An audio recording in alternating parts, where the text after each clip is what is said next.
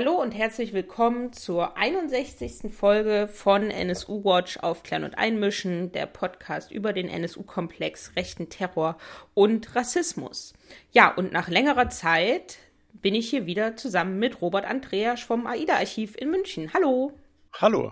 Du hast in den letzten Wochen einen Prozess beobachtet zur Feuerkriegsdivision die ja auch mit der Atomwaffendivision ein bisschen zusammenhängt, da reden wir gleich drüber, von der ja die Bundesregierung in dieser Woche, wir zeichnen heute auf, am 17.12.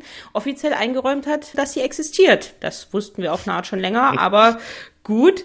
Vielleicht fangen wir einfach von vorne an und wenn du magst, ordnest du mal die Feuerkriegsdivision ein bisschen ein gerne. Tja, also was war das für ein Prozess? Ähm, Landgericht Nürnberg hat ein Prozess stattgefunden gegen einen Angeklagten, nennen wir ihn Fabian D. Er ist heute 24 und kommt aus einem kleinen Kaff in der Oberpfalz im Landkreis Cham. Und Fabian D. war angeklagt, er solle eine schwere staatsgefährdende Straftat oder Gewalttat vorbereitet haben. Das ist ja der etwas schwammige Paragraph, für Terrorismus, bei dem es noch nicht zur klaren Vorbereitung und Planung und terroristischen Vereinigung reicht von den Paragraphen. Deswegen war angeklagt. Und jetzt war natürlich die Frage, wie ein Deutscher ein oberpfälzischer Nazi, Mitglied im internationalen terroristischen Netzwerk der Feuerkrieg Division. Was ist es überhaupt? Was kommt dabei raus? Die Anklage, die bezog sich auf Chats, das internationale Netzwerk der Feuerkrieg Division hatte einen Telegram-Kanal. Die, die aber als Mitglieder angesehen waren, haben zusätzlich in zwei internen Kommunikationsplattformen miteinander geschrieben, zum einen auf Wire und zum anderen auf Riot. Er hat dort mitgeschrieben und er hat in Chats angekündigt, einen Anschlag zu begehen in Kürze auf einen sogenannten Ort der Andacht, was sich wohl auf Moscheen oder Synagogen bezogen hat.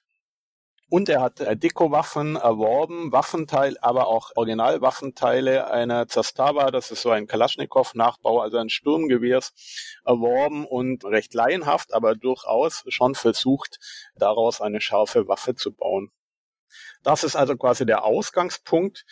Und wer sich jetzt erwartet hat, dass jetzt eine Aufklärung über die deutschen Strukturen der Feuerkrieg Division äh, passieren, dass wir mehr erfahren über dieses internationale terroristische Netzwerk. Der lief fehl, denn der Prozess hat insgesamt nur zwei Tage Beweisaufnahme äh, gehabt und bezog sich äußerst grob allein auf den Aspekt, ob er diesen Post, er würde einen Anschlag begehen, ernst gemeint hat oder nicht. Es gab nur minimale Beweisaufnahme in Sachen Forensik oder Kriminalistik. Es gab ein sehr langes psychiatrisches, sehr, sehr interessantes psychiatrisches Gutachten über den Angeklagten. Und dann war auch schon Urteilsverkündung und der Angeklagte wurde zu einer Freiheitsstrafe von zwei Jahren verurteilt, ohne Bewährung. Es wurde gesagt, ja, das ist ein ernst gemeintes Posting gewesen. Also die Absicht lag vor. Die Vorbereitungen in Sachen Waffen waren allerdings nicht so äh, gediehen, dass dort eine konkrete Gefahr bestanden hätte. Deswegen nur zwei Jahre und nicht die von der Staatsanwaltschaft geforderten vier Jahre. So, jetzt wisst ihr so allgemein über diesen Prozess Bescheid, aber diese Feuerkrieg Division ist dabei nicht beleuchtet worden. Ein internationales Netzwerk von sehr, sehr jungen Männern offensichtlich, die sich gegenseitig zu Anschlägen pushen, zu brutalsten Gewalttaten pushen und die in Telegram-Chat, aber auch in den internen Gruppenchats äh, versucht haben, äh, die Menschenverachtung ins undenkbare Extrem zu steigern mit Memes, mit Gewaltaufrufen, mit klaren Vorbereitungshandlungen für terroristische Taten. Und da war Fabian D. eben nicht der Einzige. In Estland, in Litauen, in Großbritannien, in den USA, aber auch in Kroatien hat es etwa zeitgleich Festnahmen gegeben von Menschen, die kurz vor Anschlägen standen oder die bereits schon Anschläge und Anschlagsversuche ausgeübt haben. Also das ist mitnichten eine rein jungmännliche Subkulturszene, in der man halt so tut, als sei man der größte nationalsozialistische Killer, sondern hier werden ganz eindeutig aus Worten und Bildern Taten. Vielleicht können wir da einfach noch mal ein bisschen tiefer einsteigen, auch wenn vielleicht einiges ja nicht bekannt wurde und der Prozess da ja offensichtlich auch nicht viel für Aufklärung gesorgt hat. Wie hängt die Feuerkriegsdivision mit der Atomwaffendivision zusammen und ja, was ist das für eine terroraffine Neonazi-Subkultur sozusagen? Also was sind da so die wichtigen Punkte, die äh, Spezifika und wie gefährlich sind die und auch in Deutschland vielleicht? Also äh, der Name Feuerkrieg Division erinnert einen ja schon an Atomwaffen Division, weil es einfach dieses Kompositor ist aus einem deutschsprachigen und aus einem amerikanischen Begriff. Schon allein dadurch wird deutlich, es handelt sich entweder um eine Abspaltung oder einen Abklatsch, insbesondere nachdem gegen die Atomwaffen Division ja in den USA, aber auch in anderen Ländern strafrechtliche Ermittlungsverfahren, Festnahmen etc. erfolgt sind. Deswegen sprechen manche von einem Ableger. Jetzt ist es so, dass der sogenannte Commander der FKD, der Feuerkrieg Division, ein estonischer Jugendlicher, immer auf große Abgrenzung bedacht war zur Atomwaffen Division. Manche sagen aus rechtlichen Gründen, weil er da nicht mit in das Ermittlungsverfahren gezogen werden wollte. Andere sagen nein, es war tatsächlich eine Art Konkurrenz Organisation. Man wollte mindestens so, so schlimm und berüchtigt sein und werden wie die Atomwaffen-Division, aber man hat sich quasi als Konkurrenz bezeichnet. Das ist insgesamt etwas unklar geblieben. Genauso das Verhältnis zu anderen, vor allem amerikanischen terroristischen Plattformen, The Base. Und in diesem Prozess jetzt in, mit keinem einzigen Wort angesprochen worden. Man könnte sich auch noch überlegen, wie das Verhältnis zur Sonnenkrieg Division in Großbritannien war. Dort war es etwa ähnlich. Das sind Ableger, das sind quasi Sprösslinge vom selben Geist, aber oft quasi eher als Konkurrenz, Konkurrenzplattform initiiert. Und was hätte deiner Meinung nach in dem Prozess aufgeklärt werden können und was ist stattdessen passiert? Also am allerwichtigsten wäre doch mal eine Betrachtung dessen gewesen, was man hier hat. Also was ist die Feuerkrieg Division, in der Fabian D. eine exponierte Stellung als Sicherheitszuständiger, als Computerzuständiger gehabt hat? Was ist das überhaupt für ein Netzwerk? Wie viele und wem, wer gehört ihm an? Wie hat die Radikalisierung dort stattgefunden? Wie haben Kontakte stattgefunden? Und vor allem, was sind die deutschen Strukturen? Es ist so, dass die Feuerkrieg Division ja unter anderem über einen antifaschistischen Hack aufgeflogen ist. Im Februar hat Eugene Antifa und Unicorn Riot, also zehntausendfach Screenshots der internen Chats veröffentlicht, der Feuerkrieg Division, und das hat in den USA, aber auch in anderen Ländern zu zahlreichen Verhaftungen geführt und letztendlich auch zur journalistischen, also nicht von den Behörden, zur journalistischen Identifizierung des sogenannten Commander der Feuerkrieg Division. Genau in der Zeit hat es dann auch die Festnahme von Fabian D. gegeben. Im Prozess hieß es, der Tipp sei vom Verfassungsschutz gekommen, aber man kann an zwei Händen zusammenzählen, dass natürlich der League, der antifaschistische League, Fabian D. hier quasi an die Behörden gelie geliefert hat. Und jetzt ist doch die Frage, wer war denn das sonst? Da finden sich nämlich etwa zehn Pseudonyme am Schreiben, die deutlich auf deutsche Mitglieder hinweisen. Jetzt hatte da jeder äh, mehrere Accounts, deswegen kann ich die genaue Zahl nicht benennen. Es kam im Prozess deutlich zum Vorschein, also heraus, dass es mindestens ein FKD-Mitglied in München und in Nürnberg gibt, mit dem der Angeklagte auch in Kontakt stand. Aber offensichtlich haben sich die Behörden bis heute nicht bemüht, die irgendwie zu identifizieren. Dazu gab es gar nichts. Es wurde also hier bewusst kein Organisationsdelikt angeklagt. Wir hätten ja, wären ja schon im Bereich der kriminellen oder terroristischen Vereinigung bei drei Mitgliedern aus dem Raum Nürnberg. Das ist einfach überhaupt nicht passiert. Das hat einfach gar niemand interessiert. Dieser Prozess hat sich wirklich nur auf Hallo Einzeltäter-Theorie, würde ich sagen, auf den Angeklagten bezogen und die Ernsthaftigkeit seiner Anschlagsplanungen.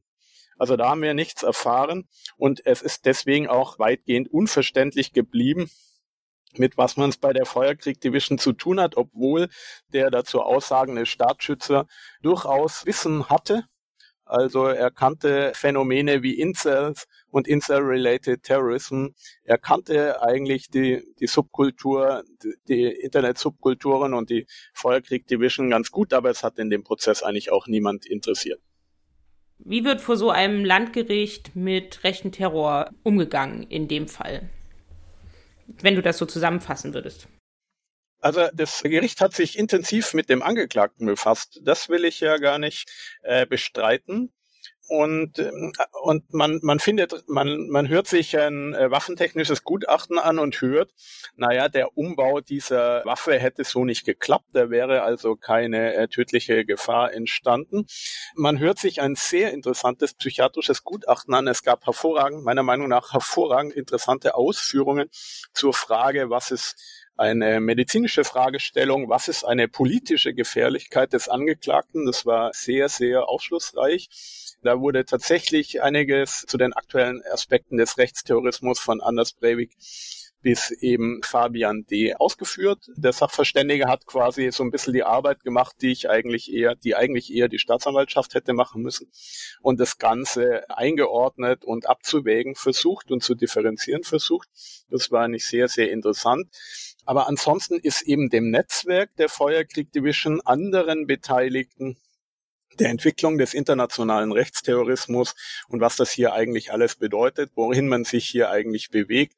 Welche Netzwerke bestehen, ist nicht nachgegangen worden. Ganz bitter die Frage, mit welchen Neonazis der Oberpfalz eigentlich also auch ganz real der Angeklagte Kontakt gehabt hat, ist nur am Rande gestreift worden. Dabei hätte es hier interessante Fragestellungen gegeben und noch viel interessanter, die politische Ideologie des Angeklagten ist zwar regelmäßig zur Sprache gekommen, aber eigentlich auch nicht richtig eingeordnet worden. Was bedeutet es beispielsweise, dass der Angeklagte sagte, mit Neonazis habe er nichts zu tun, er sei aber ein großer Fan der AfD? Und das ist ja immerhin ein Angeklagter, der gerade einen Anschlag begehen wollte. Was bedeutet es, wenn die Ideologie der AfD so interessant und prägend zu sein scheint für jemand, der jetzt terroristisch aktiv wird? Kannst du vielleicht noch ein bisschen mehr zu dem psychiatrischen Gutachten sagen, was da aus deiner Sicht so hm, wichtig war?